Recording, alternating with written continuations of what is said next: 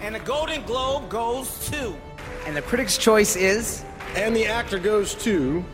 And the Oscar goes to. Pipoca de Ouro.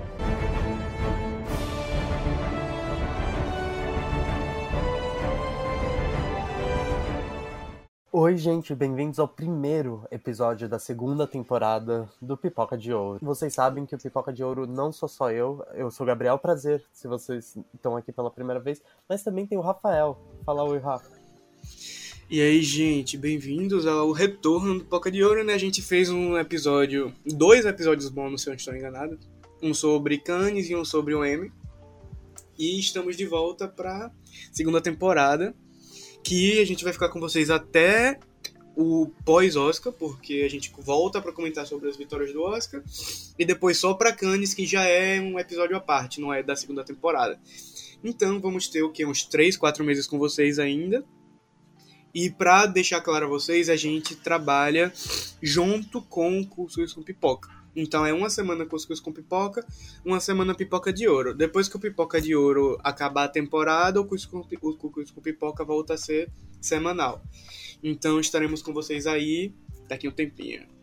a gente já começa com duas premiações muito grandes, né? A gente já teve algumas premiações menores, como o Gotham, o British Independent, mas agora a gente começou as premiações, as indicações das premiações televisionadas, né?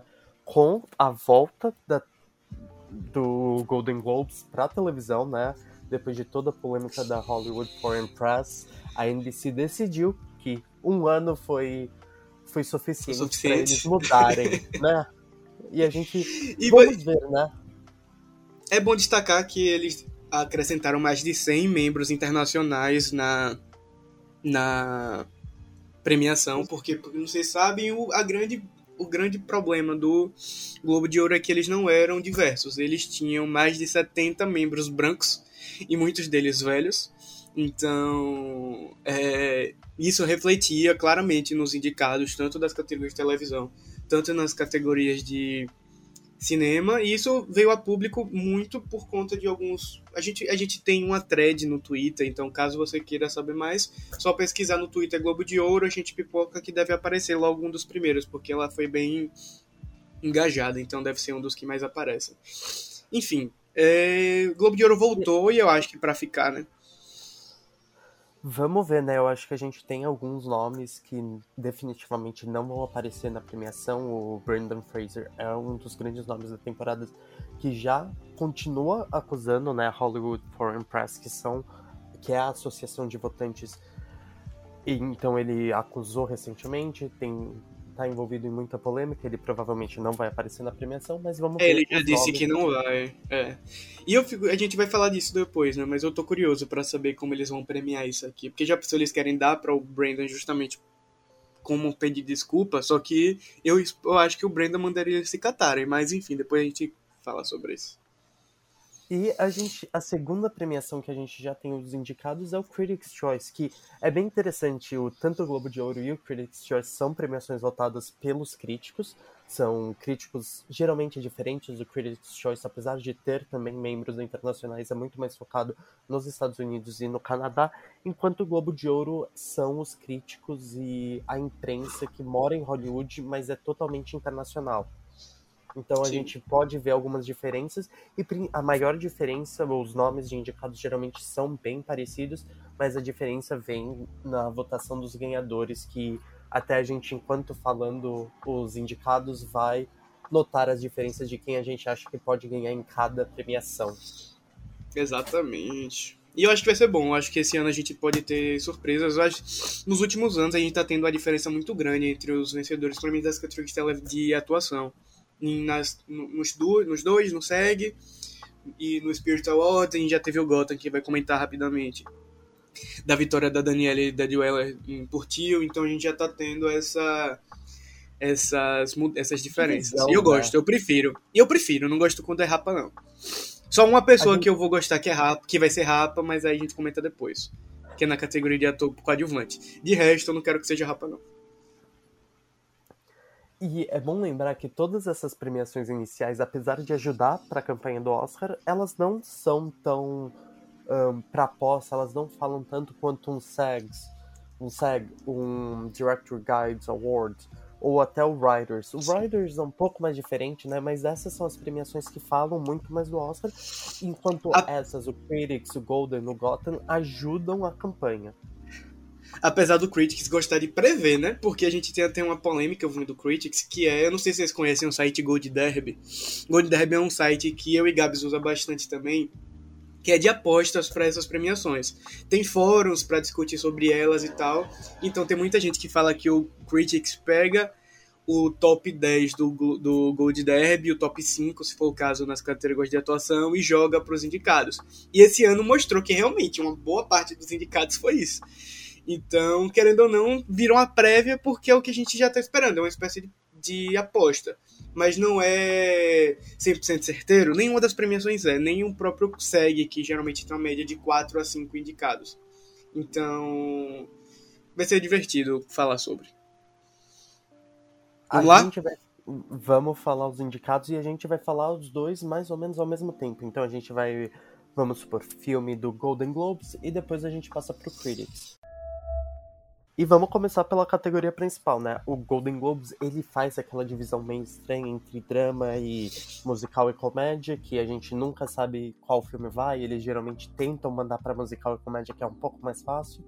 Mas esse ano como ficou? Na categoria de melhor filme de drama, no Globo de Ouro, vai ser Avatar, The Way of Water, Elvis, The Fablemans, Tar e Top Gun Maverick. Enquanto na melhor em melhor filme comédia musical fica Babylon, The Benches of Inisherin, Tudo ao mesmo tempo e a todo lugar, Glass Onion e Triangle of Sadness.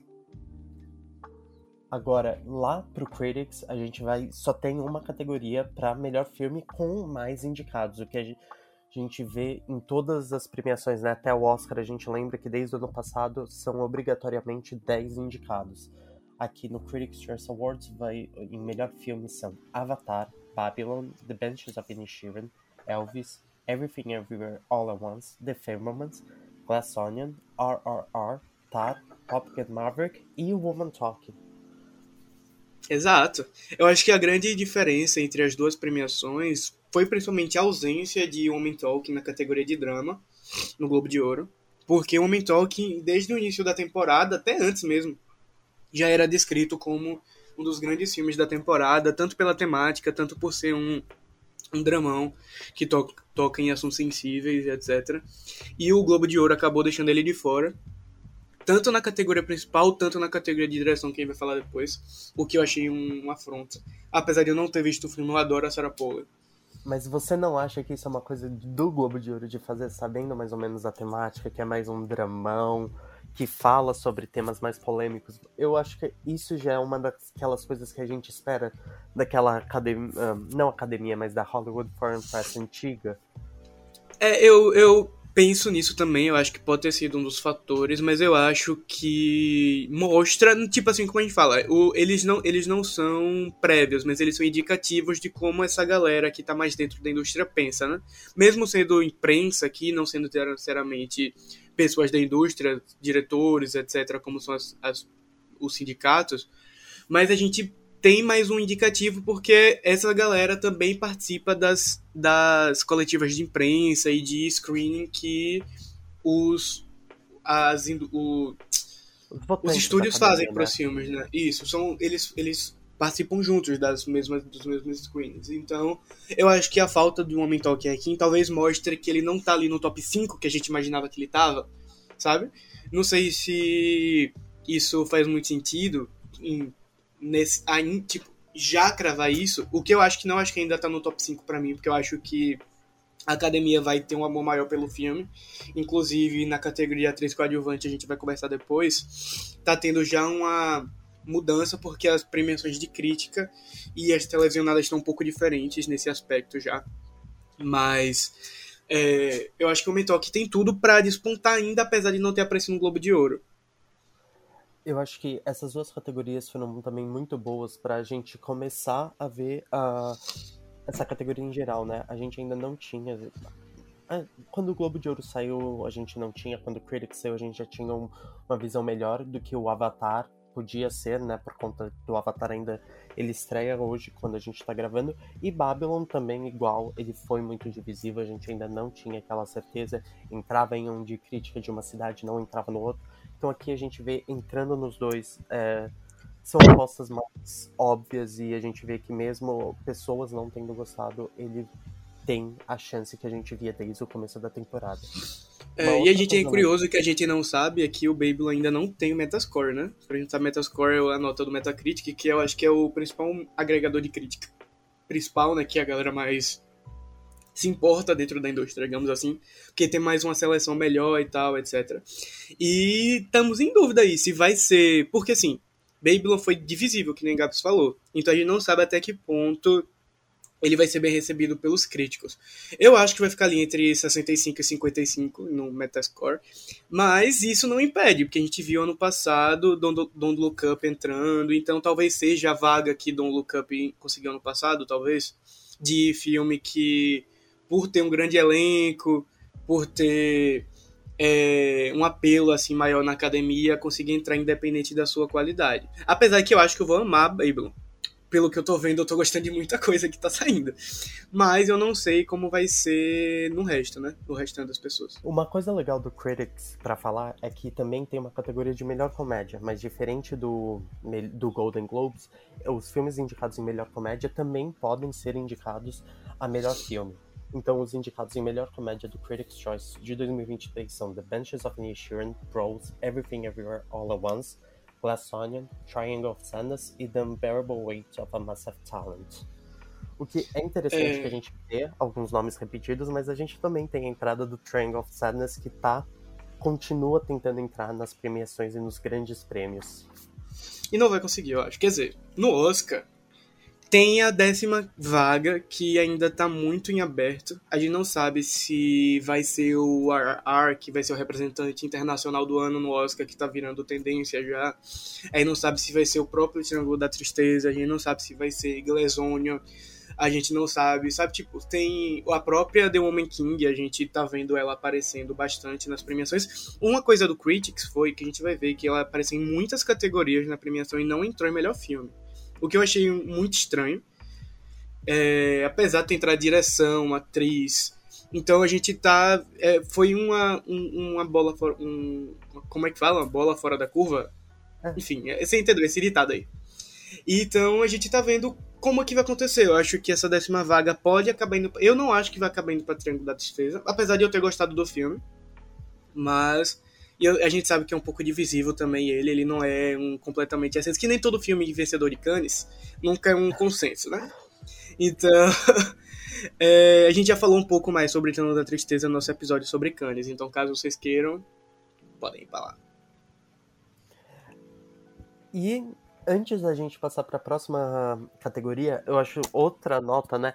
é falar como aquela coisa que a gente estava discutindo desde o começo da temporada até antes, e uma coisa que a gente viu tá se repetindo mais uma vez desde a temporada passada, é que o nosso Frontrunner é um filme que não estreou no final do ano, não estreou naquela bolota de filmes, porque ó, a gente ia comentar um pouquinho do Gotham no episódio que a gente gravou, o e a gente comentou que... sobre o Gotham no episódio é, que gente gravou aqui, tá aí. A gente comentou.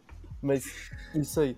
O Everything Everywhere All at Once foi o filme ganhador do Gotham e é o filme com mais vitórias até agora em melhor filme, com 27 né, pontos do que o, o Metacritic faz e ele tem seis vitórias e nove indicações, mais que qualquer outro filme. Então, o segundo é. colocado tem duas vitórias.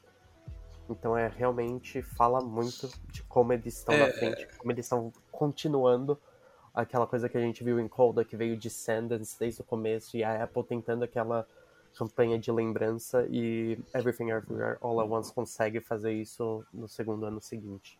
É, eu acho que é bom de a gente falar um pouco mais sobre isso do Metacritic, que é o Metacritic faz um, um scorecard, é tipo um, um card de pontos com as premiações de críticas regionais. Premiações de críticas regionais são aquelas premiações que não são feitas por esses grandes, por essas grandes associações, são, por exemplo, o Chicago Film Critics Award, o Washington Film Critics Award, é, Washington DC, por exemplo, são premiações muito específicas com 20, com 20 membros alguns até mais quando são maiores, como Las Vegas, como é a de Nova York, Nova York. que são mais consagradas.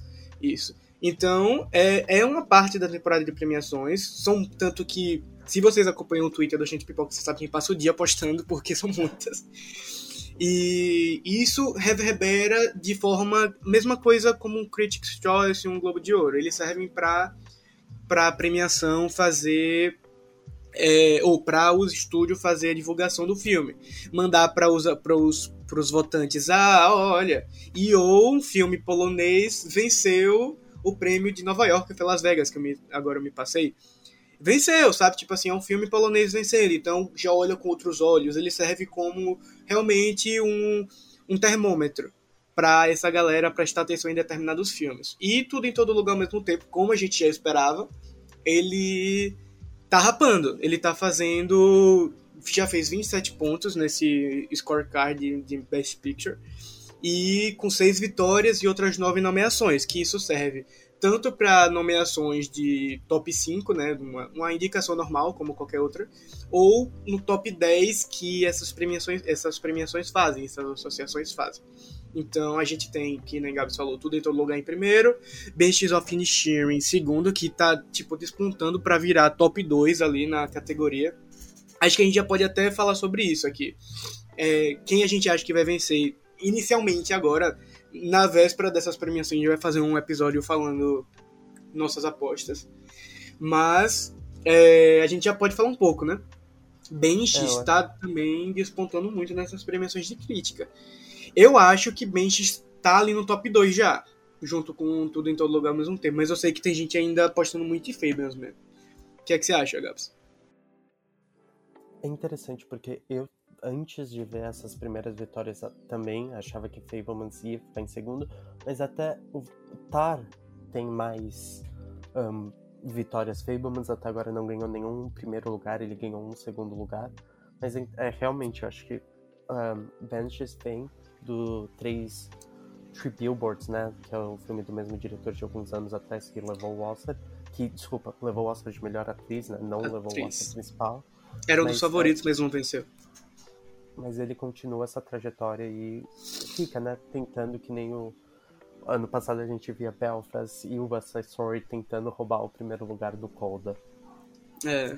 E tipo, é, eu acho interessante isso porque, por exemplo, você falou de Tar, eu não acho que Tar vai ser top 4 do Oscar.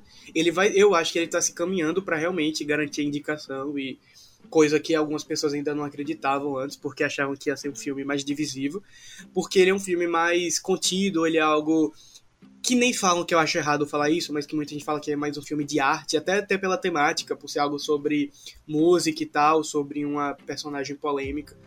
Lydia que virou uma persona real, né, hoje em dia. Ah, hoje E é uma eu, pessoa totalmente real do Twitter. Não, e o engraçado é que eu jurava que ela era uma pessoa real quando fui assistir. Eu só descobri que não era real quando eu vi o filme, que eu descobri que o filme se passava nos dias atuais. E que eu achava que era um filme, tipo, sei lá, da década de 70. E falava sobre essa musicista, sabe? Aí eu descobri que não é porque eu estranhei. Como eu não conheço essa moça, se ela é dos dias atuais, tão grande. Aí foi, eu fui pesquisar. Essa moça é totalmente cancelada via Carol com K. E a gente É, não então. viu Twitter Não conheço. eu estranhei, né? Mas sim, eu acho que hoje o top 3 tá como realmente tudo em todo lugar ao mesmo tempo, Benches e Fables mesmo. Eu acho que. Eu não sei quem vai vencer no Critics e no Globo, mas eu acho que o Tudo em Todo Lugar ganha um e, e Benches vence outro. Eu acho que Benches vai ganhar o Globo de Ouro. E Critics vai dar pra tudo em todo lugar ao mesmo tempo. Inicialmente. Não sei se vou mudar daqui pra lá. Eu não sei, porque eu não vejo. Você já assistiu Benches? Porque já tá nas, naquelas locadoras, É, né? Eu, eu priorizei Fables, mas eu acho que eu vou assistir Benches hoje. Então, depois dessa gravação aqui. Pra mim, Benches não é um filme que agradaria tanto o Globo de Ouro. É um filme mais Você acha? comédia, mais pastelão. Não é pastelão, mas ele é um filme bem mais comédia que aquela coisa que a gente, né? Lembrando que a, a gente tá falando da categoria de comédia agora, né? O Globo de Ouro divide. Mas ele. Não sei se ele é- vai fazer o gênero de todo mundo, principalmente é um filme mais. Não difícil de se entender, mas ele tem um sotaque bem forte. A gente lembra que o, o Hollywood Foreign Press é uma associação de imigrantes, é uma associação de um, pessoas um, estrangeiras que moram em Hollywood. Um, eu não apostaria, eu acho que iria para Everything Everywhere All at Once, especialmente porque as, os votantes estão vendo desde o começo do, quando saiu, quando foi aquele boom, e fazendo, e reportando sobre esse filme desde o começo. Eu acho que foi um filme que agradou praticamente todo mundo. Tem um fora da curva, mas realmente eu apostaria em Everything Everywhere All at Once. E em melhor filme em drama, drama. eu acho que vai para mas É uma história.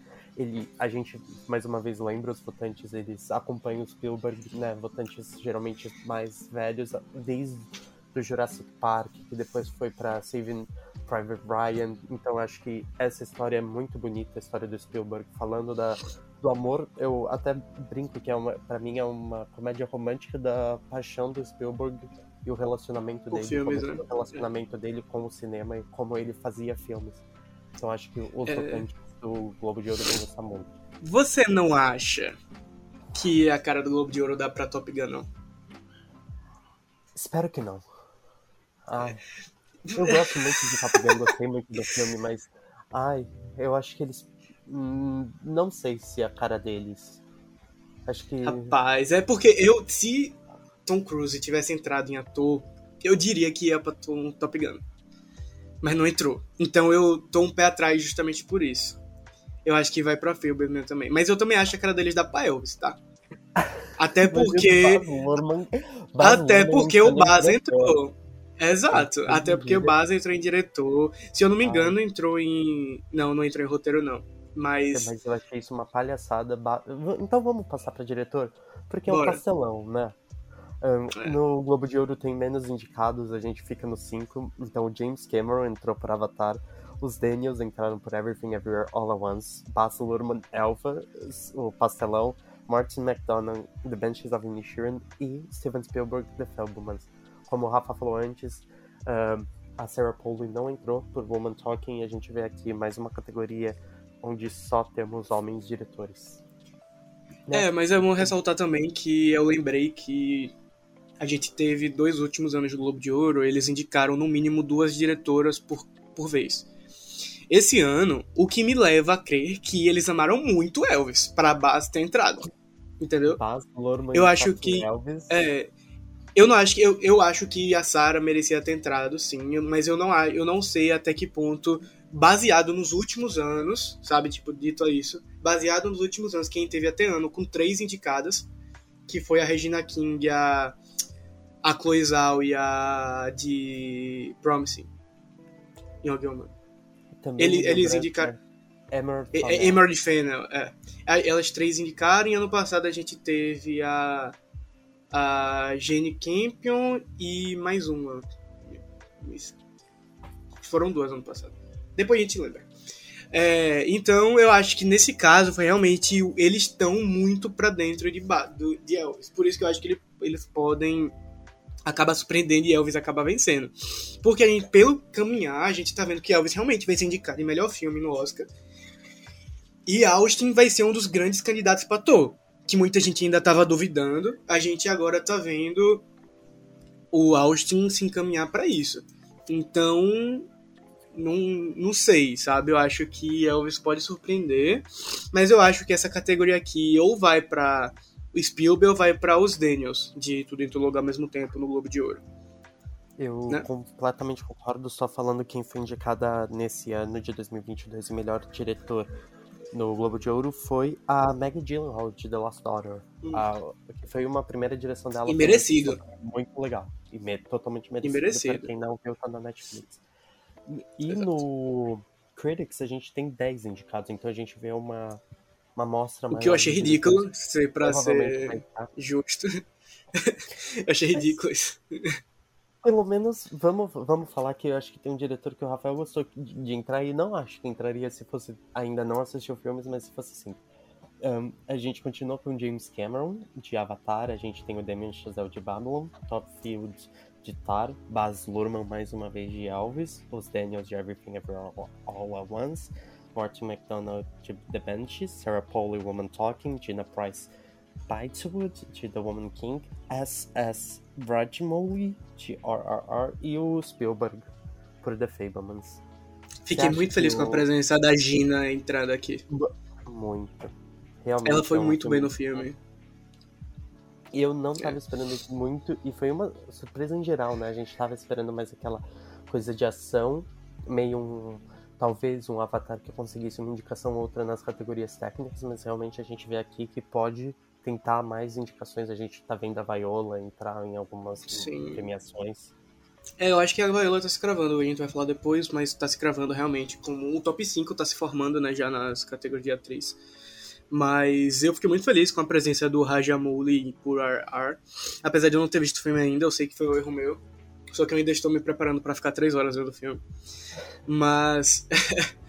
é, sempre diretor internacional vou estar aclamando aqui, tá? É, o Todd Field aparecendo por Tá. É porque assim, como são 10, eu acho que realmente os 10 estão aqui. O que me fez ficar surpreso foi a Charlotte Wells não ter entrado por After Sun, como são 10 vagas. A gente tá vendo ela rapar as categorias de primeiro filme e nas categorias de, de- nas críticas regionais. Então eu supus que ela estaria no top 10, apesar dela não ser, tipo assim, tá em décimo, sabe? Eu achei que ela poderia aparecer, mas fiquei feliz Mais com a Gina gente aparecendo. lembra que o Elvis, o diretor de Elvis, tá aqui, Baz Luhrmann. E a É. gente não vê. E tipo, e, a gen- e é bom ressaltar aquilo falando do. O Metacritic também tem um agregado de, dos filmes mais aclamados do ano, que é os que mais aparecem no top 10 das listas de melhores do ano. E After Sun é o filme mais aclamado. E essa lista é feita pelos críticos, que na teoria votam no, votam no Critics. Então, na teoria, After Sun devia ter entrado na categoria de melhor filme e a Charlotte devia ter entrado em melhor atriz, ou em melhor direção. Então, é uma irregularidade do Critics, mas a gente já tá acostumado, como eu falei, eles gostam de prever o que vai acontecer no Oscar. Então, ao invés de 10 indicados em melhor filme, eles botam 11, porque eles têm uma margem de erro de um ponto. Não sei se você percebeu, Gabs, mas tem 11 indicados em melhor filme no Critics. E direção temos errar um, 10, né? então. É, então, e o direção, eles têm 10, porque dos 5 que vão pro Oscar vão estar aqui dentro. Espero que não Então- nenhum, hein? Vamos ver. Enfim, né? E- Eu e acho. Só falar do agregado nessa categoria de direção, os Daniels estão em primeiro lugar com cinco vitórias, enquanto o Spielberg entra em segundo lugar com uma vitória e um segundo lugar, o que nessa conta do Metacritics vale mais que duas vitórias do Todd Field por Tar. Então é uma- é aquela Exato. coisa, né? Ele tem o Todd Field tem duas vitórias e o Spielberg só uma, mas o Spielberg tem uma segunda vitória que talvez E mais um- indicações. E mais indicações. mais- que mais indicações. vale um. Então, tipo, você tem os Daniels, eu acho que é o grande. Sur... Não, não, tipo, não é surpresa, porque a gente já esperava tudo no lugar ao mesmo tempo indo bem. Mas eu acho que é uma surpresa eles ganharem tanto. Eu achei que o, o Spielberg e o próprio Todd Field, que a gente já tava vendo caminhar, iam ter mais vitórias, mas os Daniels realmente estão. A gente vê o amor por tudo em todo lugar ao mesmo tempo sendo enorme em todas as categorias. Então é isso, né? Eles realmente vieram pra ficar, tinha gente ainda em dúvida se eles iam ser indicados em melhor filme no Oscar. Eu acho que isso responde. Enfim, né? Então vamos passar Tá para melhor roteiro. O que, mais uma coisa que o Globo de Ouro não faz sentido. Eles têm tantas categorias dividindo comédia e drama e não dividem melhor roteiro original e roteiro adaptado. Adaptado, pois é, não faz sentido. Então a gente vai ter uma lista mais compilada do Globo de Ouro, que vai ficar em só cinco indicados no geral, que são Tar, Everything Everywhere All at Once, The Benches of Inisherin, Woman Talking, a única adaptação, e The Fablemans. Enquanto no Critics a gente tem em melhor roteiro original um, After Sun, The Benches of Inisherin, Everything Everywhere All at Once, The Fablemans e.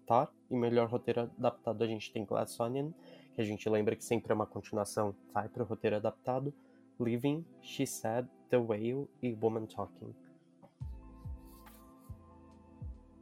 E aí, o que, que você achou? Acho que alguns nomes já eram esperados, né? A gente já tava naquela expectativa de Glass Onion mais uma vez entrar em roteiro, mas o que, que você achou no geral dessas duas categorias que a gente tem um After Sun que eu particularmente não esperava? É, eu acho que a maior surpresa mesmo foi After Sun entrar aqui. até porque a gente não viu a Charlotte em, em direção e nem o filme em, em, melhor filme. Mas foi uma boa, uma boa, uma boa surpresa. É, a gente viu também a Living aparecendo, o Kazuo Ishiguro por Living aqui na categoria. Tivemos a presença de T-Sed também, que não apareceu em melhor filme, que foi uma surpresa. Mas é um filme muito bom, eu gostei de T-Sed, mas eu não sei se entraria no meu top 10 também, então não vou criticar. Mas seria pela temática interessante. Mas enfim, pelo menos entrou em roteiro. E The Whale em roteiro também. Enfim, eu acho que é uma. Uma, é uma são duas categorias muito boas. Tipo assim, eu não, não tiraria nenhuma. Sabe? Tipo assim, uma categoria que eu vejo, tipo assim, ah, sabe, não, não é aqui. Mas sei lá, podia ser interessante uma indicação pra R também, roteiro, já que entrou em filme, em direção. Então, poderia aparecer. Eu acho que um nome que eu também não faço falta, mas é interessante ver como a gente, nesses prêmios iniciais, vê uma coisa que a gente errou desde o começo, é The Sun, que a gente esperava muito de novo ir para roteiro adaptado, mas a gente vê que cada vez mais... Aparentemente que bom, né? trás. E... e Aparentemente... Outro nome que é interessante aqui tá indicado em melhor roteiro adaptado no Critics, mas não tá no Globo de Ouro, é The Whale, que a gente via, via com muita força na temporada de festivais, mas agora acaba morrendo e talvez ficando em roteiro adaptado, mas a única certeza que talvez em algumas semanas nem seja certeza mais é o Brandon Fraser. Não, acho que o Brandon continua, não acho que a categoria de ator não tá, não tá forte, digamos assim. A gente tem três grandes nomes, que é o Austin, o Brandon e o e o Colin. Tem o, o Bill Knight, que tá também ali se enfiando. Que eu acho que tá cada vez mais se concretizando. Apareceu em ambas as premiações, né? A gente vai falar depois. Mas eu acho que vai ser realmente so, somente ator e roteiro adaptado. Não no Oscar também. Então vamos falar Sim. finalmente de ator, né? Uh, no, mais uma vez, o Globo de Ouro é estranho e divide drama e musical, então aqui é a outra categoria que eles dividem. Em melhor ator de drama, a gente tem o Austin Butler por Elvis, o que não é um musical e não é uma comédia, é um drama. Elvis. É um drama. é, não, né? tipo, eu entendo. Porque, tipo, ano passado a gente tinha. A gente tem filmes musicais e filmes musicais. Austin Butler é sobre um cantor, não necessariamente filme musical. Sabe? Tipo, tem música, mas ele não é um musical em termos eu de. Não é um. Ganhar no musical Stars. Aqui. Eu, eu acharia ah, que a distribuidora ia tentar jogar em musical. Pra... Rapaz, não acho. Não acho. Eu acho que Colin vence e talvez vença o Oscar. Eu acho que ele tá muito forte. Eu já digo aqui minha, meu palpite. Eu acho que no momento eu já tô pendendo para o Colin surpreender no Oscar. E nessas premiações também, tá? Um ano muito bom, né? Ele veio com. E merecido. The Banshees of Inisherin. Ele começou com After Sun e tem um filme que eu esqueci o nome. After Sun não, After Young.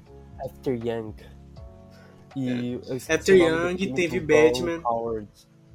Batman. Ah, é 13 Lives. 13 Lives, que ninguém gostou, só eu gostei do filme, mas. O que, que é que é? Eu ainda nem vi.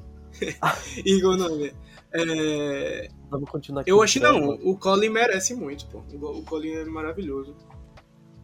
Então, aqui continuando o drama, a gente também tem o Brandon Fraser de The Way, o Hugh Jackman de The Sun, que aqui ainda conseguiu, mas cada vez morre mais esse nome. Bill Nye de Living e o Jeremy Pope de The Inspection, uma indicação que eu fiquei muito feliz. Um, para melhor ator em musical ou comédia, a gente tem o Diego Calva de Babylon, Daniel Craig por Glass Onion, Adam Driver White Noise, o Colin Farrell de The Banshees of Inisherin, Hal Fiennes de The Manual. Acho que aqui a gente tem alguns nomes que a gente realmente pode descartar o Daniel Craig para um Oscar ou Ralph, mas então o Adam Driver, né?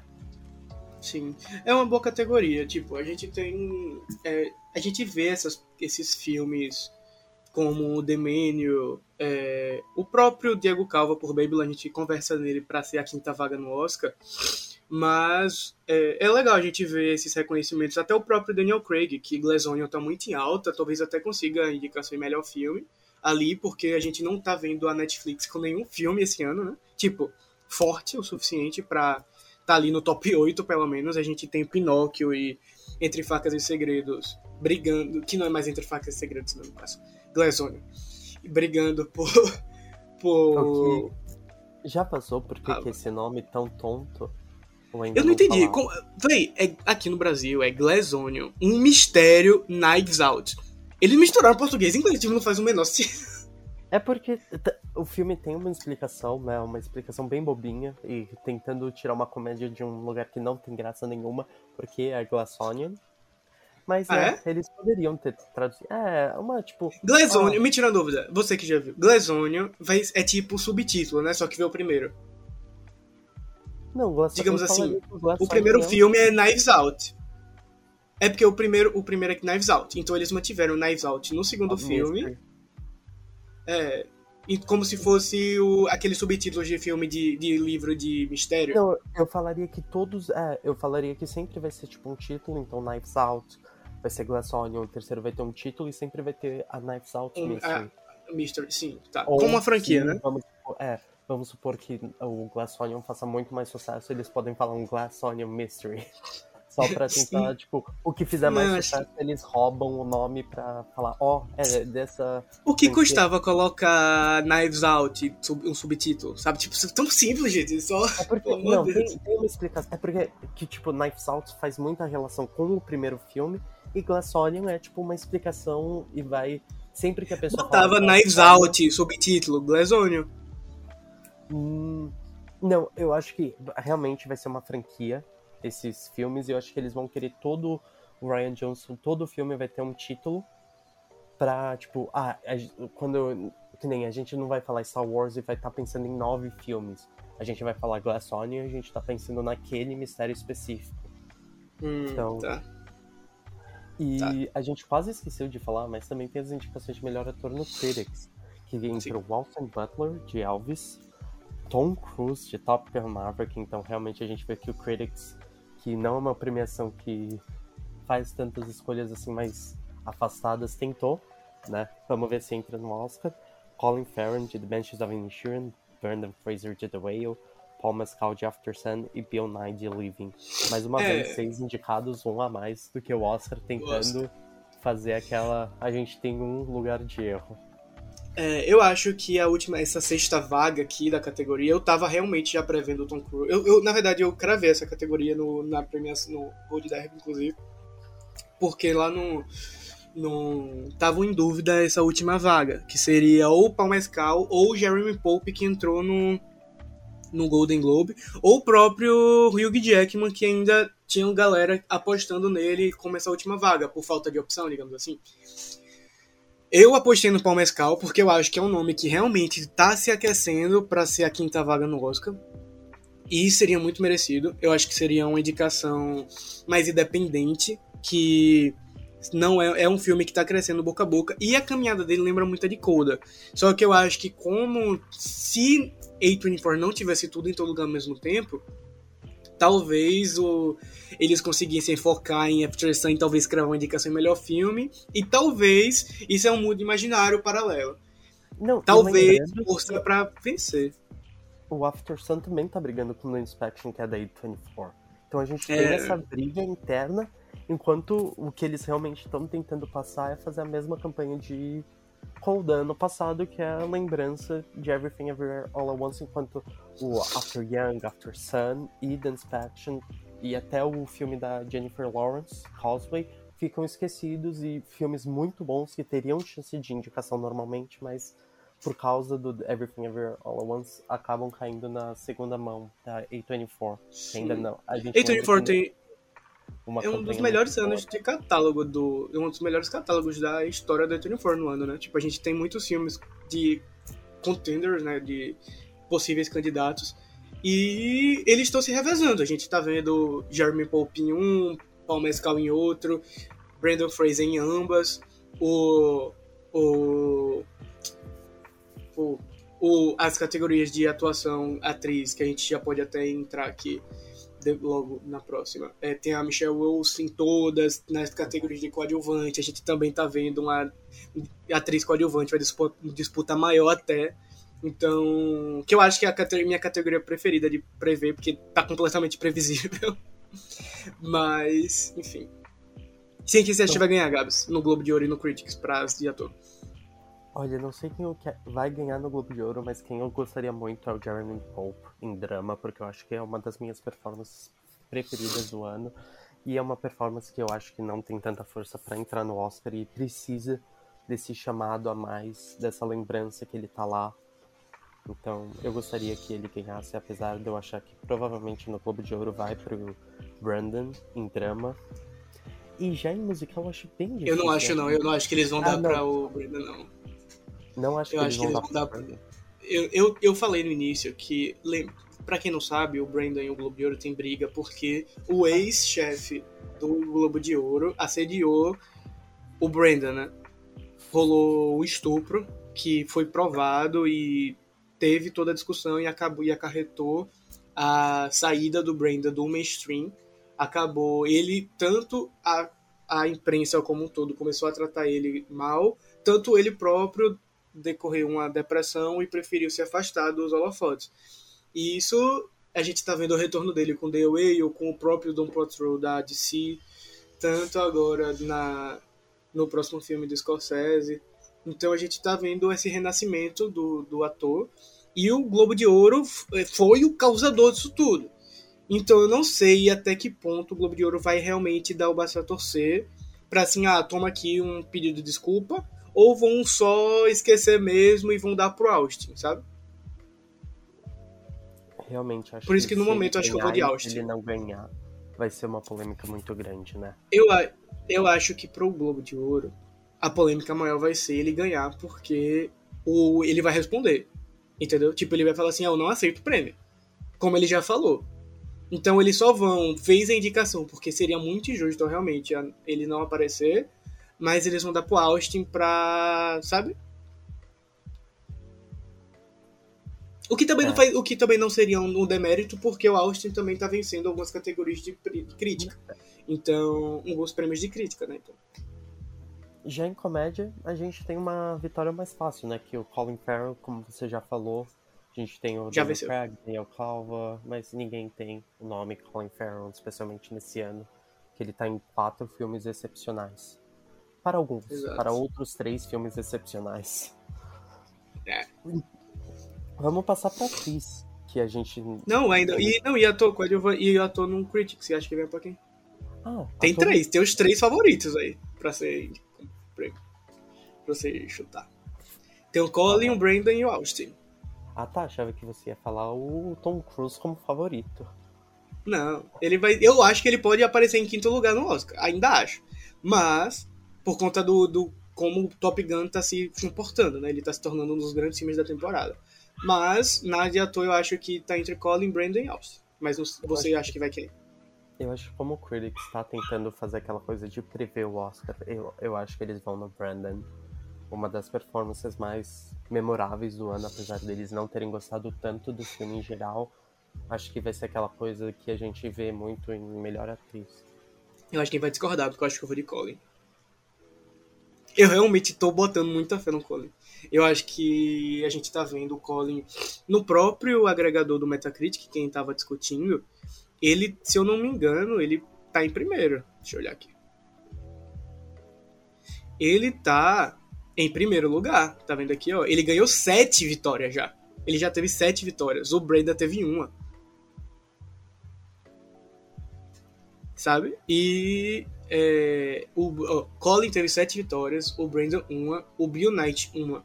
O Austin foi indicado em todas as premiações de crítica até agora. O, e o Brandon teve um primeiro lugar e um segundo lugar. O Colin tá rapando as premiações de crítica. Tô com sete vitórias. Eu acho que realmente o Benches veio muito forte desde o- das primeiras e. Desde Veneza, né? De- de- é, Já, desde com- Veneza. já chegou Veneza ganhando o roteiro. E ganhando o melhor ator. E ator também. Não vê muito ganhar mais de um prêmio em festival. Então, acho que o SAG, com certeza, se o Colin ganhar, vem aí pra matar o qualquer dúvida. Então, agora vamos passar pra atriz ou falta alguma coisa? Não, tá, você pode passar pra trás. Então vamos passar pra atriz, melhor atriz no Globo de Ouro de filme de drama, Kate Blanchett, Olivia Colman, uma coisa mais Globo de Ouro, né? Viola Davis, Ana de Armas e Michelle Williams. e melhor atriz em comédia musical mais uma vez, um, uma junção diferenciada de nomes do Clube de Ouro. A gente tem a Lainey Manville de Mrs. Harry Goes to Paris, Margot Robbie de Babylon, Anya Taylor-Joy de The Menu, Emma Thompson de Pillow to Leo Grand, uma indicação muito importante se ela quiser continuar essa campanha, que deu uma morrida, e a Michelle Yeoh de Everything Everywhere All at Once. Que já venceu. Já venceu, Aqui, né? Nessa categoria. Nessa categoria, sim. Enquanto. É tipo em- Colin. no- é, realmente, as duas categorias de melhor ator e atriz no, em, sé- em filme e comédia musical no Golden Globes é, tá mais dado. No Critics, as indicadas que a gente tem seis e junto são a Kate Blanchett, a Viola Davis, Daniel DeWiler de Till, que não foi indicado né, no Um absurdo. Golden Globes. Realmente uma escolha estranha. Margot Robbie por Babylon, Michelle Williams de The Fablemans e Michelle Yeoh de Everything Everywhere All at Once. É, eu acho que essa, essa categoria do Critics é a que vai a seis que vão brigar no Oscar. A, a cinco vão sair daqui. Então eles provavelmente vão acertar nessa. Isso. Só se o Oscar for preguiçoso e acabar indo pra Olivia Colman, o que eu amo Olivia Colman, mas seria uma. Em termos de, do que está acontecendo nas premiações de crítica, seria um, um- uma bola fora da curva, porque o, ela não está sendo aclamada por esse papel. O filme tem muita. Um dos filmes mais rejeitados em termos que estava sendo contados para o Oscar, se não mais. Então, eu acho que se ela aparecer na quinta vaga do Oscar, vai ser realmente pelo nome, o que eu não, eu não acho injusto, mas eu acho injusto em termos da temporada de premiação atual, digamos assim. E a gente lembra que Olivia é mestre em ganhar prêmio inesperado. A gente teve ela no passado, foi uma das únicas vezes que ela não ganhou inesperado, porque a gente tinha ela no Emmy por The Crown, a gente estava esperando a, a vitória da atriz de Pose, ela acabou não, ah, não ganhando e a Olivia ganhou, mesmo no Oscar alguns anos atrás. Olivia roubou prêmio de pessoas que a gente tinha certeza que ia ganhar, se eu não me engano. Era Roubou não, que foi merecido. é, mas ah, eu amo The Wife. Eu amo The Wife. Eu achava, eu queria muito que a agora me deu branco do nome, mas a atriz de- principal de The Glenn Wife Close? levasse. Glenn Close. É. Mas Essa, aqui, tipo, aqui eu acho que tá, pelo menos no Globo de Ouro, tá mais fácil prever, né? A gente tem duas, as duas frontrunners divididas, pelo menos no meu olhar, a Kate Blanchett e a Michelle Yeoh. A gente ainda tem a Michelle Williams no drama, mas você acha que ela vai ter a força mesmo? Agora que você viu o filme. É... Olha, é a, é a Michelle. Até um momento do filme, eu trataria ela como protagonista. Até um certo momento do filme. A partir de acontece algo no filme que eu não esperava, eu não, eu não imaginava que o filme estava indo por esse caminho, que eu até gostei, eu achei uma escolha de roteiro legal. Que foi Escolha um fato roteiro da vida dele. da vida dele. Eu não, é, isso foi realmente a vida dele, né? Foi. É, foi algo muito interessante que eu não esperava que acontecesse. Inclusive, esse momento do filme entre a Michelle e o Gabriel Label, que devia estar sendo indicado nessa categoria de atuação, digo como melhor ator, eu diria, eu, ele é perfeito no filme. Eu acho que não, mas eu concordo com você que ele tá muito melhor que o Paul Dano e eu gostaria que Oxi! eles tivessem tentado uma, uma tipo, supporting. Você tá querendo um fraude de categoria desse nível? Eu O quero menino- fraude, eu quero fraude de categoria o principal como supporting e fala, ele é criança, ele pode. É verdade. Ele é criança Como não? e daí no American Gigolo tá lá. Você assistiu a série? É muito bom. Ele tá no em American Gigolo? Tá? Eu vou assistir É por causa dele. Eu gostei. Agora eu vou acompanhar a carreira dele toda, que eu gostei muito dele. De verdade. Eu achei ele muito bom no filme. E, tipo, eu indicaria eu, de eu também verdade. gostei, eu também gostei muito da atuação dele. Eu acho que eu não gostei tanto da, do Paul Dano, até eu não tô apostando tanto nele. Mas realmente o Gabriel Lepon. Eu tá não muito tava, eu não tava gostando muito do Paul Dano a partir de, do, a- tipo, ao contrário pra mim. Eu acho que eu tava gostando muito da Michelle Yeoh até ou da Michelle Williams, quando eu achava que ela tava sendo protagonista, mas a partir do momento que teve essa virada de chave na história dela, eu achei um pouco caricato demais, não sei, não sei se eu explico. sabe? E o Paul Dano foi o oposto. Eu acho que quando a, teve essa virada no filme, ele ficou virou ainda mais coadjuvante e a atuação silenciosa dele virou perfeita, tipo assim, deu o tom perfeito no personagem. Eu acho que foi o inverso para mim entre os dois, entre o Paul Dano e a Michelle. Se bem que o melhor ator coadjuvante do filme, no caso a gente já entrou aqui, né, mas enfim, é o o Pô, qual é o nome dele? Qual? Tem, tem duas. O Judy Hirsch. O Ah, Judy tá. Hirsch. Ele só participa de 10 minutos do filme, ele tá incrível nos 10 minutos do filme. Mas pra mim não tem como a melhor performance do filme é do David Lynch. Gabriel? Não, Ah, David sim. Lynch. O Sim, final é. do filme é perfeito. É muito bom. É, mas em termos de. Voltando pra atriz, né, quem tá falando. É, a Michelle Williams, eu não daria o prêmio, mas eu daria indicação, ela tá muito bem no filme. A partir do momento que ela fica caricata. Mas eu acho que isso faz com que o Oscar goste mais, porque o Oscar gosta de atuação desse naipe, desse nível. Porque tem muitas nuances, né? Ela tem. Ela é uma personagem muito extrovertida. E isso é explorado no filme como algo. Tipo, a personalidade dela, né? Algo discutido no filme. Então a gente tem a Michelle fazendo o que eu suponho que foi o que o, o, o Spielberg pediu. Eu suponho que o Spielberg tenha falado, tinha mostrado como o Spielberg gravava muitos tapes dos, das famílias, né? Aparentemente. Só fazia isso. Ele devia ter muitas mostras para os atores.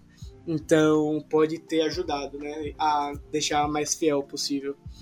Mas eu, eu, eu indicaria ela assim, no Oscar. Mas eu. concordo, quer dizer, mas eu acho que ela teria muito mais chance na categoria de supporting. já era dela. Já era dela. Tipo assim, ela já teria vencido aqui.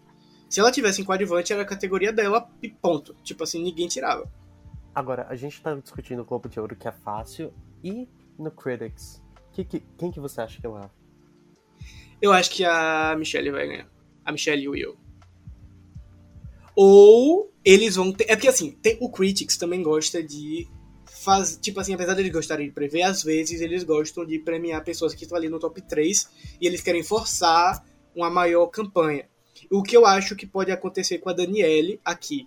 Mas eu acho que isso da Daniele vencer pode acontecer também no SEG. O SEG que gosta de fazer isso.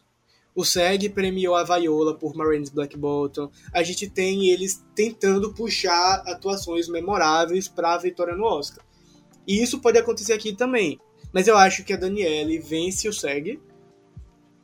E aqui vai ficar entre realmente a Michelle ou, ou a Kate. Eu acho que a Michelle vai vencer. Eu acho que a gente tá vendo a Kate vencendo muito as críticas, mas eu acho que isso não vai reverberar nas televisionadas. Eu posso estar completamente errado, posso estar falando assim. Eu posso estar completamente errado aqui, mas é, eu acho que a Kate vai vencer o Globo de Ouro na categoria de, de atriz em drama. Mas eu acho que quando tiver a Michelle, a Michelle vai vencer. E você falou um pouco da Danielle, eu acho que essa vitória da Danielle seria muito importante, principalmente ajuda naqueles votos finais do SAG, que pode Sim. levar ela pro Oscar, e é uma, é uma performance realmente excepcional Incrível. do ano, pra quem ainda não viu Tio. Tá Tio é cinema? aquele tipo de filme. Aqui? Não. É. Vai chegar em breve, está na sua Vai chegar. da sua cidade. É, já tem na Biblioteca Aracajuana. Se já tem na Biblioteca Aracajuana, tem no Brasil inteiro. É, e como é o nome? É, eu acho que a Daniele. É tipo assim, eu acho que a, a Michelle, a Kate e a Daniele já estão certas do Oscar. Se uma das três não aparecer, seria realmente algo de outro mundo. Eu acho muito difícil acontecer. Mas as outras cinco vagas ainda eu diria estão em aberto. Eu não acho que estejam cravadas, porque como Critics tem aqui, aí tem a Margot, a Michelle e a Viola brigando por essas duas últimas vagas. E realmente, tipo, eu não sei. Hoje, hoje, eu tiraria, eu deixaria. Apesar de. a- Como a gente viu o amor de, de Babylon no Critics, a gente viu que realmente tem um público para o filme. Então eu botaria a Margot e a Michelle em, em quarto e em quinto lugar. Mas a Viola é Viola. É tipo a, é tipo a Olivia Colman, sabe? Então, eu acho que tá entre as três, as, três, as duas últimas vagas estão entre as três. E qualquer uma das três eu suponho que seja merecido, porque as- elas são muito boas. Quer dizer, eu só falta ver a Margot. Mas a Michelle e a Viola seriam muito merecidas entrar. Então vamos passar agora para melhor ator coadjuvante, começando dessa vez pelo Critics, que a gente tem seis indicados. A gente vai ter o Paul Dano de The Fablemans, que a gente já comentou um pouco. Brandon Glanson de The Benches of Inishirin de, The Fablemans. Barry Keoghan de The Benches of Inishirin. Ki Hong Kwan de Everything Everywhere All at Once. E o Brian Tyler Henry de Causeway. Quanto no Globo de Ouro, dessa vez em coadjuvante a gente já junta as duas categorias de drama e comédia musical. A gente também tem o Brandon e o Barry Keoghan de The Benches of Inishirin. Brad Pitt, que não estava indicado no Critics por Babylon. Ki Ho Kwan de Everything Everywhere All at Once. E uma coisa bem Globo de Ouro de se fazer, que é o Eddie Redmayne de The Good Nurse, né? O queridinho como. É a cara do Globo de Ouro, isso aqui. cara do Globo de Ouro. O filme que todo mundo já esqueceu, todo mundo. Vai, se assistiu, já esqueceu a história do filme, se não assistiu, nem quer ver mais. E eles vão lá. Se, se bem que muita gente ela. gosta, né? Se bem que eu, muita gente gosta de The Good Nurse. Acho um filme bom. bom. É, eu, não vi ainda. Eu, eu vou assistir, porque eu vou ter que ver tudo aqui, né? Mas é, o, o Ed Redmayne é um, é um ator que sempre tá ali em alta, né? Ele sempre tem, ele é queridinho. Enfim, é, eu acho que o que me surpreendeu foi. Não, não é surpresa, porque ele tá num grande filme do ano, que é Brad Pitt por Babylon, mas eu achei que eles iam botar o. No, no Globo de Ouro, no caso, eu achei que eles iam colocar o. Também colocariam o Brian Tyree Harry por Cusaway aqui, porque eu acho que ele tá se caminhando realmente para ser um dos indicados. Mas no Globo de Ouro ele não apareceu. O que, é que você acha? Não. Você acha que tem outra vitória além do Kerro Porque pra mim é só ele. É, pra mim também é se tem uma vitória de Everything Everywhere All at Once que assim tá garantida é ele. se bem que dependendo do amor Mas... bem X, pode então, ser o Brandon. Eu ia falar. Eu acho que tem uma divisão em benches. Eu aqui eu considerei o Brand, eu acho que é, é uma aquelas escolhas assim, ok, ele vai em coadjuvante, mas ele também é o principal, ou pelo Brandon Glanson, o que não divide tanto voto porque ele realmente aparece muito mais do que o Barry. Mas se não fosse pro Kiho Kwan ganhar, o que eu acho que não vai acontecer, eu acho que realmente ele tem muita força, toda a história dele, como todo mundo uh, ao redor de Hollywood está apoiando essa história, o Brandon tem uma chance de tentar a Olivia Colman e entrar em cima. Sim. Ou... É, é, é, eu acho também. Eu acho que o Oscar mesmo em si já vai ficar entre o Q e o Brandon. Mas aquele entre que eu digo, primeiro e segundo lugar, com o Q muito mais à frente. Até porque a narrativa das categorias de coadjuvante sempre são muito parecidas, né? São atuações, tipo assim, memoráveis no filme, mas que tem um quê social por trás também. A gente tem a volta do que pro mainstream também, que nem aconteceu com o Brenda. Tem o amor de tudo em todo lugar ao mesmo tempo. Tem ele ser um dos, um dos poucos asiáticos, ah, é, descendentes asiáticos, a vencer a categoria. Ascendentes, não sei dizer. Vocês entenderam? a vencer a categoria. Então eu acho que as, as categorias de coadjuvante eles sempre estão indo pela mesma pegada. E, sabe? Talvez isso aconteça também com a atriz coadjuvante, porque a gente tem uma indicada no Globo de Ouro que pode surpreender o Oscar. Que é. A gente já pode passar aqui, que é a Dolly. Então, uh, vamos começar com o Globo de Ouro, que eu fiquei surpreso com essa indicação. Ah, vamos começar pela indicação que eu lembro que o Rafael me mandou uma mensagem, uma, não, não, sei se ele publicou no Twitter ou mandou uma mensagem do Clayton falando o que, que, é essa Angela Bassett em primeiro lugar. E tamo aqui, melhor atriz tamo no Globo aqui. E tá se encaminhando pra ser indicada. Angela Bassett de The Black Panther, Carrie Colton de The Benches, Jamie Lee Curtis, outra coisa polêmica que Rafael não gosta. Ele falou muito no episódio que a gente gravou e não vamos publicar, mas a Jamie Lee Curtis de Everything Ever All at Once, Dolly D. Leon, Triangle of Sadness e a Carrie Mulligan de She Said. No Critics, a gente também tem Angela Bassett pro Black Panther, Jesse Buckley, Woman Talking, Carrie Colton, The Benches of Inisherin, Jamie Lee Curtis, Everything Everywhere All at Once, Stephanie Su de Everything Everywhere All at Once e Janelle Monáe de Glassonia. Uma coisa que eu acho interessante falar é que o Globo de Ouro não indica a Stephanie porque ela vai para a categoria de Breakout Performance, né? Se eu não me engano. Que é ridículo. Ela não ser indicada aqui também. É, é uma tipo, velho. É, é, porque assim. Eu vou falar agora meu motivo da Jamie. Eu gosto da Jamie, ela tá ótima no filme. A questão é que a coadjuvante, que é quase protagonista também do filme, é a Stephanie. Todo, todo narco, arco narrativo é entre a Michelle e a Stephanie do filme. E você me indica uma moça que, beleza, tem uma atuação muito legal, é querida na indústria, é, pode ser a única chance da vida dela em ser indicada no Oscar, mas, tipo, é muito injusto você ter uma performance como a Stephanie e você tá cotando mais a Jamie que ela, sabe? Eu, eu acho um absurdo, mas a gente sabe que o Oscar nunca é 100% justo. Ano passado a gente viu essa narrativa acontecer com a Katrina Balfe não ser dedicada pra. Pô, me fugiu o nome é, ser indicada um lugar por Belfast. A gente tem essas em coadjuvante, a gente tem essas galera mais jovem sendo deixada de lado para indicar uma pessoa mais experiente da indústria por reconhecimento. E tipo, beleza. Mas tem. A gente. Eles têm que começar a prestar atenção nisso, porque isso deixa performances como a de Stephanie de lado, é ridículo, sabe? E tipo, a gente também viu aqui a a Claire Foy ficando de fora, que foi uma surpresa. A Claire Foy e a, não, aí, desculpa, a Claire Foy e a Jessie Buckley e no Globo de Ouro, que para mim foi a indicação principal que eles não gostaram de Woman Talking. Então a gente de não Woman viu Talking. principal, a gente não viu na direção, que são indicações Ele só entrou em roteiro, não foi? Oscar. E em algumas categorias e, e, e, e, trilha no Globo de Ouro. Ele só entrou em, homem, em roteiro e trilha, Homem Talk. E tipo, no Oscar, o eles a gente tá vendo sempre dupla indicação nas categorias de coadjuvante. É, e eu acho que pode acontecer, sim. Mas é aquilo. Eu acho que tá se caminhando para ser Stephanie e a Jamie. Mas eu acho também que é muita cara do Oscar indicar também a Claire e a Jess. Mas aí que tá, eu não sei se as duas vão, as duas duplas vão ser indicadas. Eu acho que vai ser uma das duas duplas e uma pessoa da outra dupla, sabe?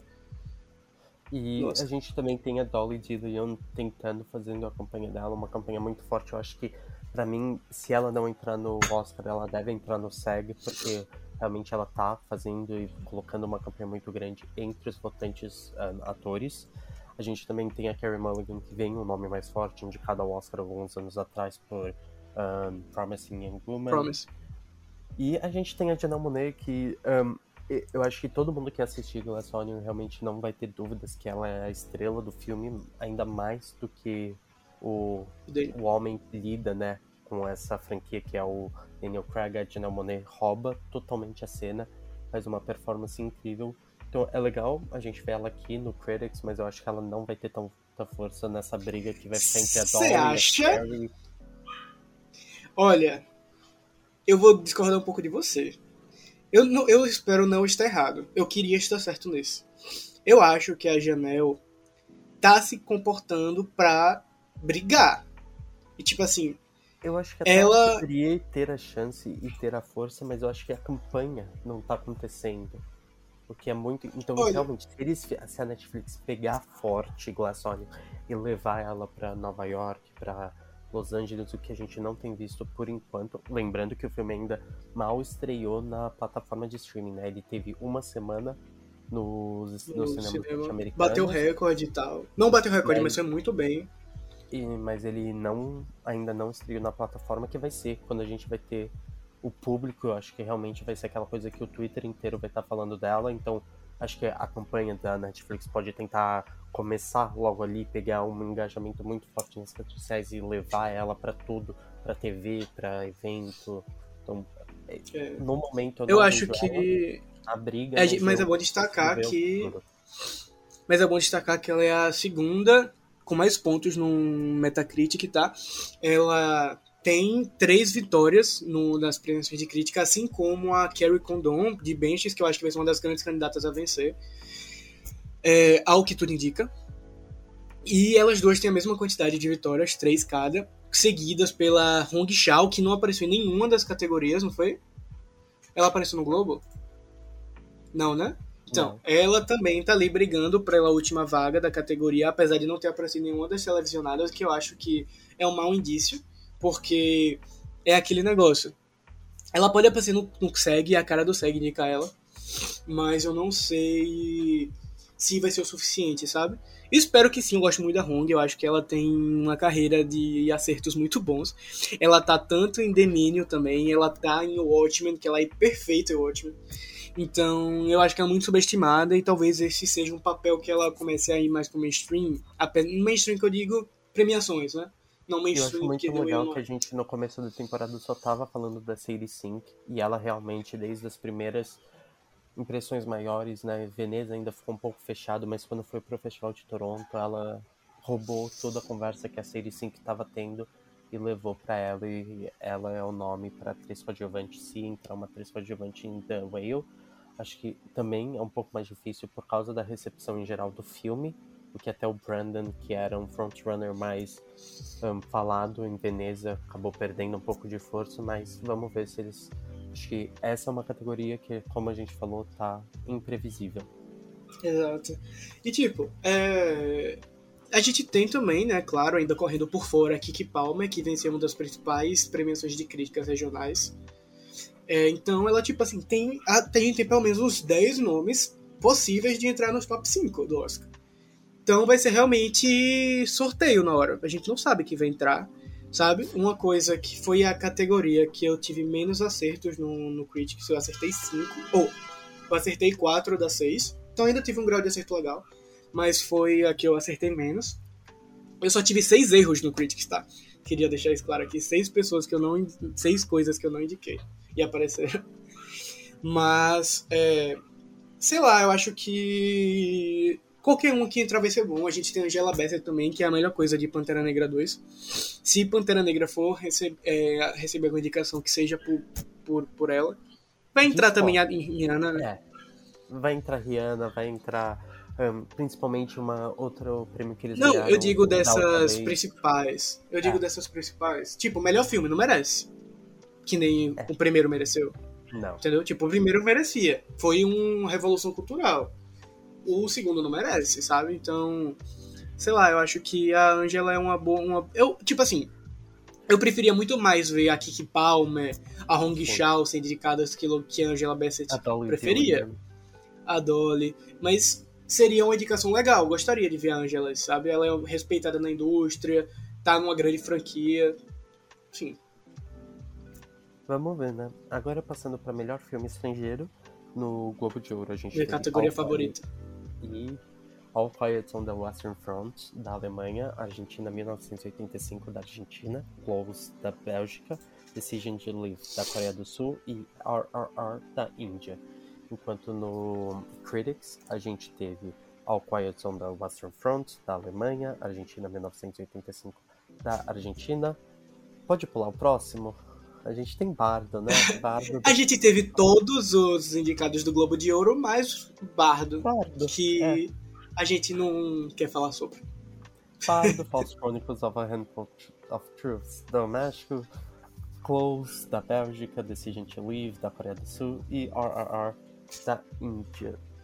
É- é Eu espero muito que... o Critics esteja errado no Bardo, porque senão o top 5 Eu do Oscar, na teoria, seria esse 5, né? Eu acho... Não, a gente tem que lembrar que, né, or- é, se bem que a gente já tá tirando a Ah, não entra. porque ele teria o não foi escolhido pela Índia. Ahn, eu ainda vejo uma chancezinha de ir ó, tentar roubar um lugar de Close. Eu não vejo Close tão forte. Rapaz, eu acho que Close e Io entra e Bardo não entra. Mas, eu acho que Io Bardo entra em lugar de Bardo aí nessa. Não, espero que não. Espero que você esteja a completamente errado. francês, Tem Saint Homer. Saint-Omer, que também veio muito forte desde Veneza, ganhou Inclusive já tá nas. nas, nas- já tá também nas. Ih, vou ter que ver. Eu também tenho que ver ainda. Então, Enfim, é, é, um- é uma a cate- os, a categoria do. votarem nas mesmas coisas, né?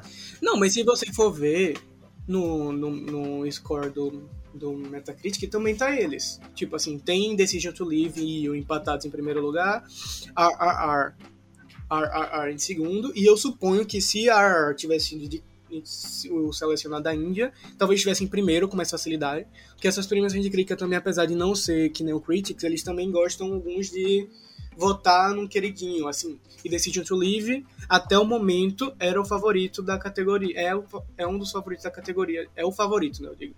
Da categoria de filme internacional. Então, talvez se a tivesse indicado aqui, ele pudesse estar no lugar de em primeiro lugar. Mas é bom ressaltar que no Metascore, no, no Metacritic, Io é o que mais tem vitórias, são três. Inclusive, ele venceu, se eu não me engano, posso estar errado, porque eu sempre confundo esses grandes. Nova York ou foi Las Vegas? Eu acho que foi Nova York. Eu acho que Nova York foi Io e é, Return to Soul foi. Foi. Las Vegas. Los Angeles, eu acho. Enfim, um desses. Então a gente tem esses, é, essas, esses nomes, eu acho que vai estar entre eles também, eu não, não vejo muita diferença. Mas é uma pena que a gente viu mais uma vez, né, Martinho sendo deixado de. É, filme brasileiro sendo deixado de lado por culpa. Não culpa do filme, que é um filme maravilhoso, que eu tenho certeza que se a galera tivesse assistido o filme, ele também estaria ali nos, nos possíveis candidatos. Agora resta torcer para Martinho tá na pré-lista para conseguir ser assistido, né? Porque a gente tá vendo uma, uma valorização maior da categoria de, de filme internacional e talvez isso faça com que a galera veja o filme, sabe? Enfim, a gente descobre dia 21, semana que vem. Vamos, né, torcer para pelo menos entrar na pré-lista. Outra categoria que é praticamente igual ao Globo de Ouro e o Critics só muda um, a escolha mais que o Critics tem é melhor música original. Então a gente tem em ambos Carolina, de Where the Crowd That Sing, da Taylor Swift, Tchau Papa, do filme do Guilherme Del Toro Pinóquio, And Hold My Hand, do Top Gun Maverick, da Lady Gaga, Lift Me Up, de Pantera Negra, da Rihanna, Natu Natu, de RRR, e no Critics a gente também tem New Body Romba, de White Noise, filme que também a gente estava com uma grande esperança, mas vê que vai ficar para trás. E talvez quando a gente tenha divisão, o Adam Driver entrou aqui no Globo de Ouro, mas né, talvez essa seja uma indicação que eles a Netflix pode tentar. É, é, eles vão ter esses, todos esses aqui vão estar na pré-lista, que a gente vai receber dia 21. Ainda tem a música de The Weeknd, que pode surpreender por conta do nome do, dele, né? É, não sei, eu acho que o que. Na verdade, o que tá me surpreendendo mais mesmo é tipo, Nato Nato é um filme que a gente. uma música que todo mundo gostava, então é bom ver esse reconhecimento acontecendo nas premiações televisionadas, então bom e espero que isso reflita no Oscar. Mas eu acho que é Carolina, eu acho que era uma música que já saiu tem um tempo de Taylor Swift, mas acho que o nome Taylor Swift é muito forte. Isso mostra como é forte o nome Principalmente dela. Principalmente a campanha que ela também tá fazendo pro Oscar em melhor. Isso. Um curta, live curta action, pra o show isso pode de, definitivamente ajudar ela nas outras ajudar. e eu acho que na teoria ajuda mesmo porque ela provavelmente fala da música no, nessas exibições. Então é ajuda é uma, uma coisa leva a outra e eu acho que é o, o sonho do Oscar por exemplo. Não vai acontecer eu não acho que todos vão ser indicados mas imagine um Oscar que vai ter a apresentação Taylor Swift Rihanna Lady Gaga é, The Weeknd sabe? E o próprio RRR seria um evento, a apresentação do, de Nato Nato no palco. Eu, eu não vi o filme ainda, mas eu já vi o vídeo da música. E, pô, é. No, a, a, se eles apresentassem exatamente o que foi no filme, seria algo fenomenal, sabe? Seria algo realmente regional que o Oscar tá buscando, né? Essa presença internacional na, na, na premiação. Então, seria, eu acho que uma, uma das categorias mais fortes da história, apesar de ser uma categoria que muita gente está decepcionada porque não gostaram tanto das músicas assim. Então, enfim, né? Vamos, não teve um sucesso. A música que poderia ter realmente que furou a bolha o suficiente. Rihanna foi porque foi a volta dela, né? Depois de tantos anos sem lançar música. Então, no, inicialmente foi muito bem, ainda tá ali.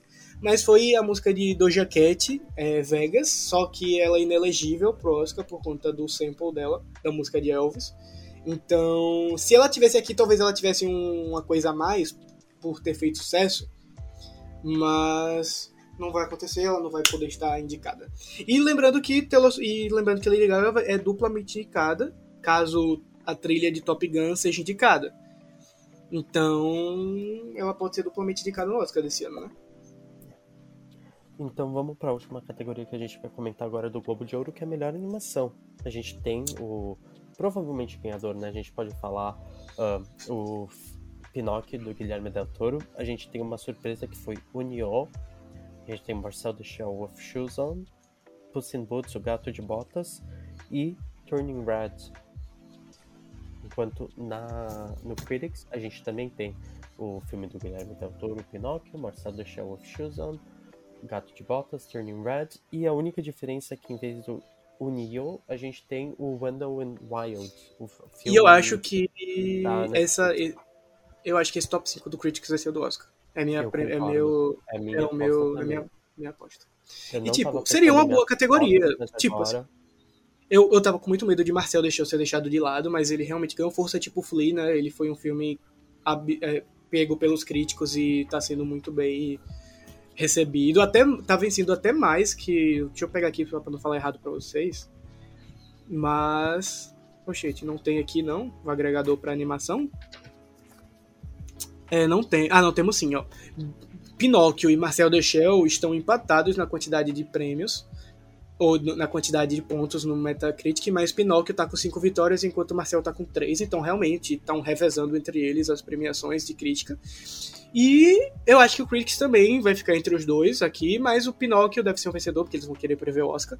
No máximo, talvez Turning Red, porque Turning Red também virou o candidato da Disney, apesar depois de todos os outros futuros deles terem fracassado, que foi o caso de Strange World e, e Lightyear, né? Que todo mundo já garantia a presença de Lightyear, só que foi um fracasso. Tanto de crítica, tanto de público. Todo mundo esperava muito do filme e que pelo menos ia conseguir uma indicação em alguma, alguma das premiações, mas até dando ahn, dívidas à Disney. É, eu acho que eu, eu que a grande surpresa aqui é Gato de Botas ter sido tão bem recebido, tá com 77 no Metacritic, que é um, nome, um valor muito alto. Então, mais que o próprio Wendell and the Wild, que tá com 69. Então, é uma presença que deve surpreender também aqui. É uma boa categoria. Poderia ser pior. Uma pena é só Apollo, é uma pena é só Apollo não entrar, né? Vamos torcer O- pra eles fazerem uma campanha mais, maior pro Oscar e talvez tentar roubar uma vaga. De é porque, pra quem não sabe, Apollo é do Richard Linklater. Link, não sei falar o nome dele. Linklater. De Antes do Amanhecer, Boyhood. Então é um, um diretor grande, só que a Netflix inventou de lançar o filme em fevereiro, se eu não tô enganado. Então, destruiu. Não, em abril. Destruiu completamente a chance que ele tinha, apesar dele ser muito aclamado. Ele tem um 79 no Metacritic. Então, enfim, pelo menos os críticos estão dando um certo valor pra ela, para ele.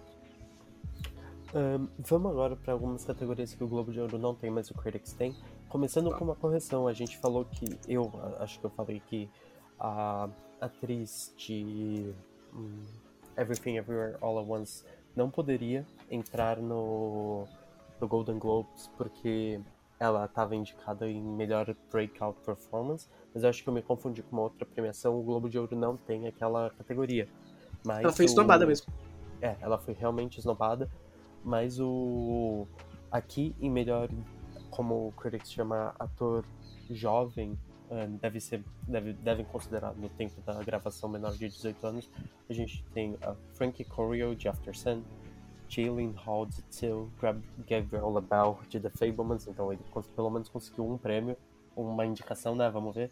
A Bella Ramsey de Catherine Call Party, um, Banks Ripta de Amor Downtime e Sadie Sink de The Whale. E aí?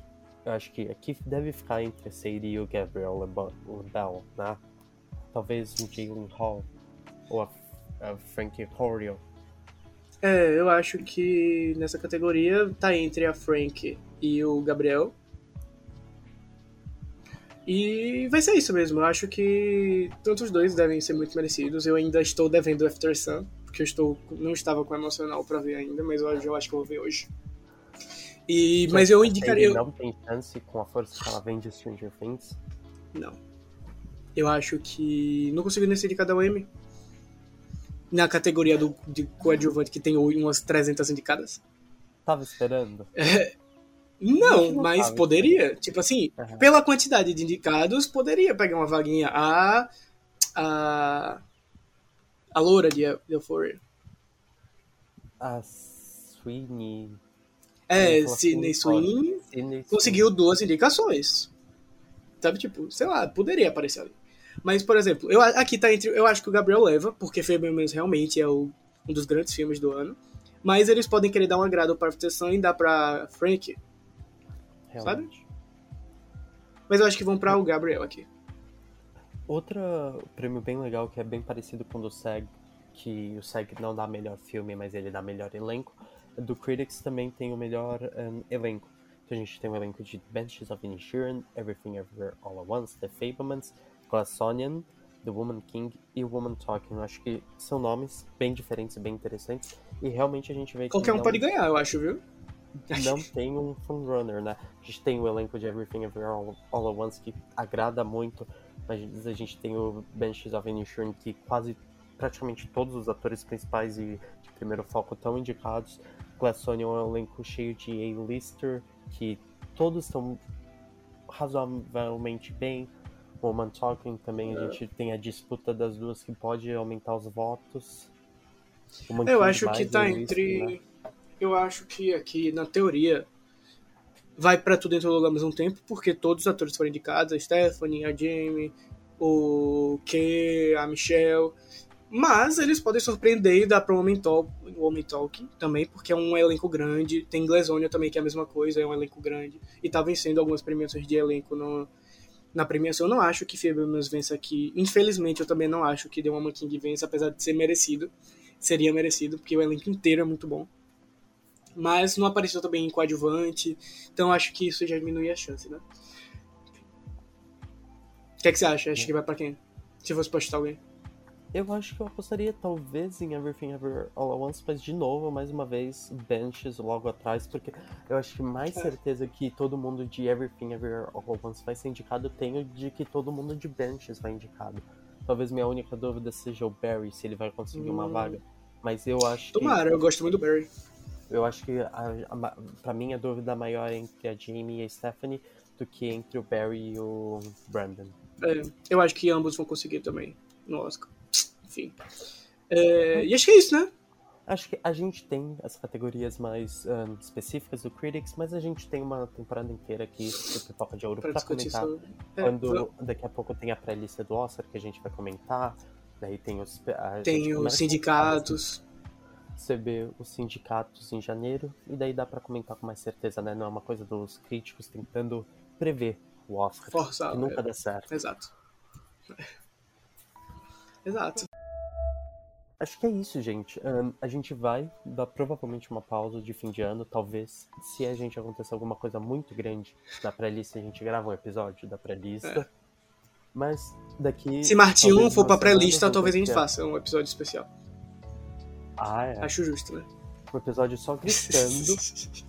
e- Ei, tá, aí tem, aí tem três, né? Aí tem quatro, na verdade, que pode aparecer na pré-lista. Tem Martin 1 em filme internacional, tem O Território e um sobre o SUS também, que pode ser indicado num, em melhor documentário. E temos Sideral em melhor curta live action. Então a gente pode ter quatro brasileiros aparecendo. A gente não teve Perlimps esse ano, porque não ficou elegível, mas provavelmente vai ser elegível no próximo ano que vem no do Oscar 2024. Então, vamos ver aí. Os brasileiros estão começando a aparecer, vamos ver se com essa mudança agora na Academia Brasileira a gente também consegue, com a chegada de Lula no Ministério da Cultura de novo, vamos ver como vai surpreender, né, os outros anos. Vamos tentar e então qualquer coisa a gente volta com mais um episódio da pré-lista. Ou no começo de janeiro a gente já tem o Globo de Ouro, depois tem o Critics, e a gente vai receber as indicações dos sindicatos, e aí a gente pode fazer as apostas mais certeiras ainda para o Oscar. Exato. É sobre isso. Então é isso. A gente se vê em algumas semanas com mais um episódio do Pipoca de Ouro.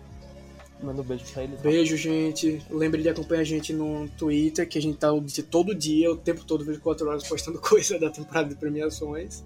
E é isso, um cheiro. Até realmente acompanho o Twitter, todo dia tem pelo menos um sindicato, mesmo que for de uma cidade minúscula dos Estados Unidos, a gente tá postando e tá repercutindo pelo menos uma categoria, porque sempre tem uma zebra, que nem a Copa do Mundo. Hum, Então até a próxima e a gente se vê. Tchau.